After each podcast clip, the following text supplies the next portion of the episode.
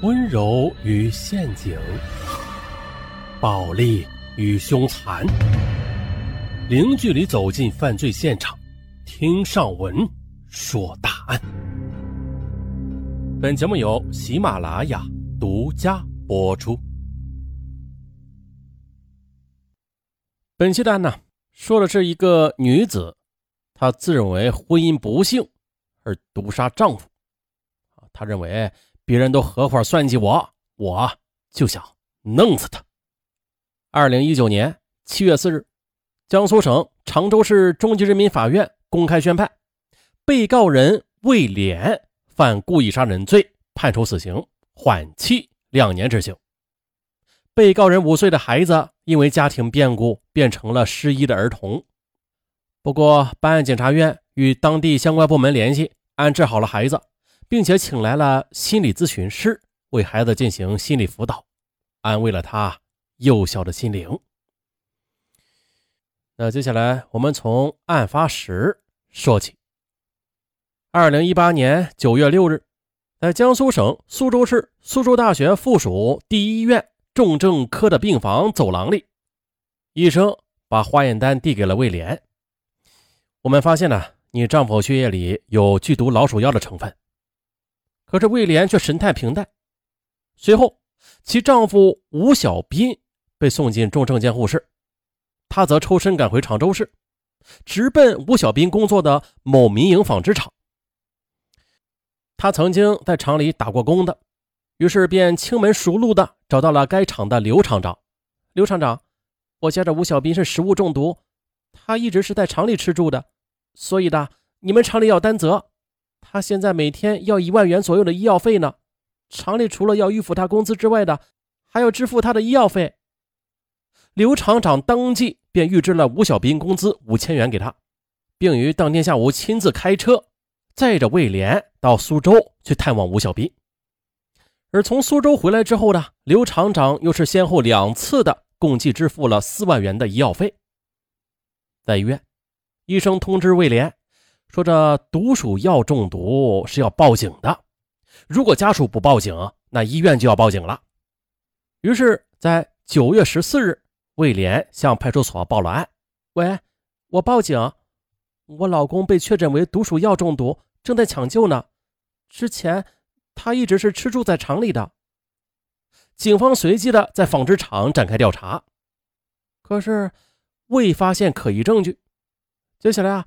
便询问中毒之人吴小斌时，他说的：“啊，确实，他自己一直是吃住在厂里，除了中间回过家一次，没有在外边吃过饭。”哦，中毒之前又回过家。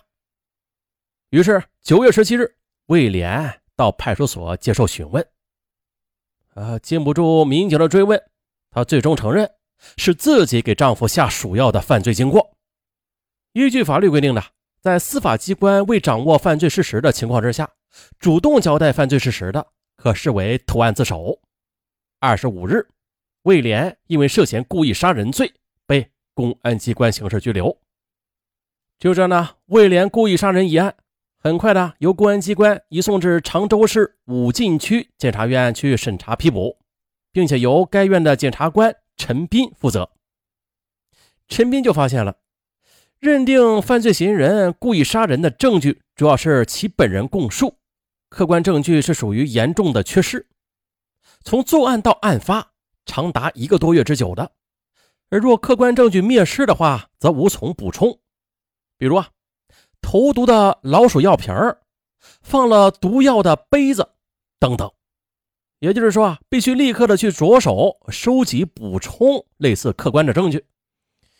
考虑到。重症监护室的吴小斌随时有可能死亡，陈斌就建议了公安机关对其做伤情鉴定，一定要确定其毒鼠药中的中毒症状等相关的情况，以此来固定证据。另外，陈斌还发现了关于被害人血液中含有毒鼠药成分的鉴定报告，是一份表述简单的复印件，啊，必须调取该鉴定报告的原件以及相关的检验过程，还有。检验数据等材料，还有啊，该研究院鉴定的资质等等。此外，还建议对被害人与儿子宝来做亲子鉴定，啊，以证实这魏莲交代他死了，我就跟孩子两个人过的杀人动机的起源，啊，为日后的起诉以及审判夯实证据基础。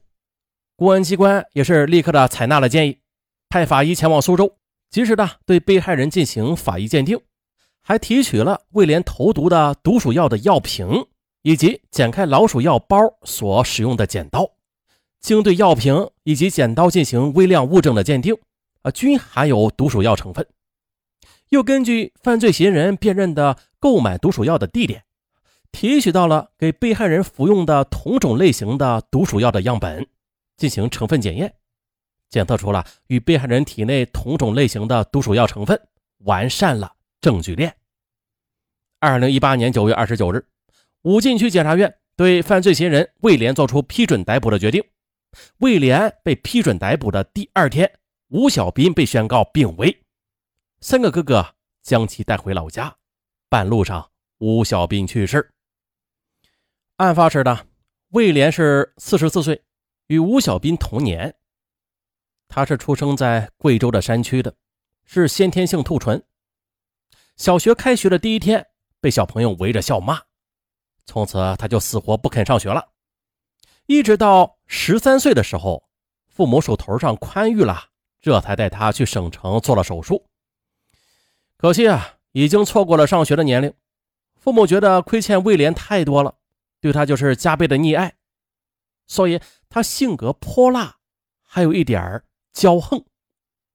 魏莲说，她第一任老公是独子，好吃懒做，她就跑到法院离了婚。儿子判给了前夫。被毒死的丈夫吴小斌，他有三个哥哥，一个姐姐，他最小，排行老五，都叫他老五。吴小斌的二哥和四哥安居在常州，啊，就把他带到常州打工了。吴小斌呢，他自幼木讷愚钝，也没上过学，精神发育迟滞，在厂里干的是体力活，吃住在厂里。除了上班就是睡觉，偶尔跟工友出去喝点小酒，啊，不打牌呢，也不赌博。于是哥哥姐姐们总觉得应该给他成个家，将来啊也好有个靠。于是二嫂四嫂就把贵州老乡魏莲带到常州了。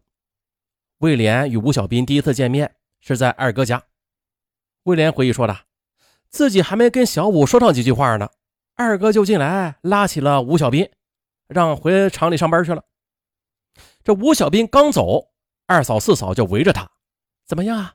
看对眼了就结婚吧。老家的房子呀，我们说好了归老五，拆迁的话能拆好几十万呢。”第二次见面就是在吴小斌的老家江苏省沭阳县。那天雨后放晴，一路泥泞，费了好大劲儿的才来到了武家。魏莲对此很不满意。中午在武家吃饭。他更觉得不爽了，吃的是咽不下去的糊糊，而且呢，这家里就是两间土坯老屋，值不了几个钱的，当时就不想跟他交往了。回到常州的二嫂四嫂便做起了魏莲的思想工作，他觉得他们说的好像也在理儿啊。二零零八年五一长假的这些哥哥姐姐们呢，便凑了五千块钱给魏莲，算是彩礼了。之后他们俩就领了结婚证。结婚很久之后的魏莲的肚子没有动静，她带着丈夫去医院里做检查，结论是吴小斌的精子存活率很低啊，难以受孕。另外的，吴小斌没成家之前的工资卡归二哥保管，婚后魏莲就把工资卡给要了回来，并且规定丈夫每周跟她拿生活费，每次只给一百元的伙食费加三十元的零花钱。二哥、四哥对此很不高兴啊，跟魏莲交涉过几次，但是魏莲没有理睬。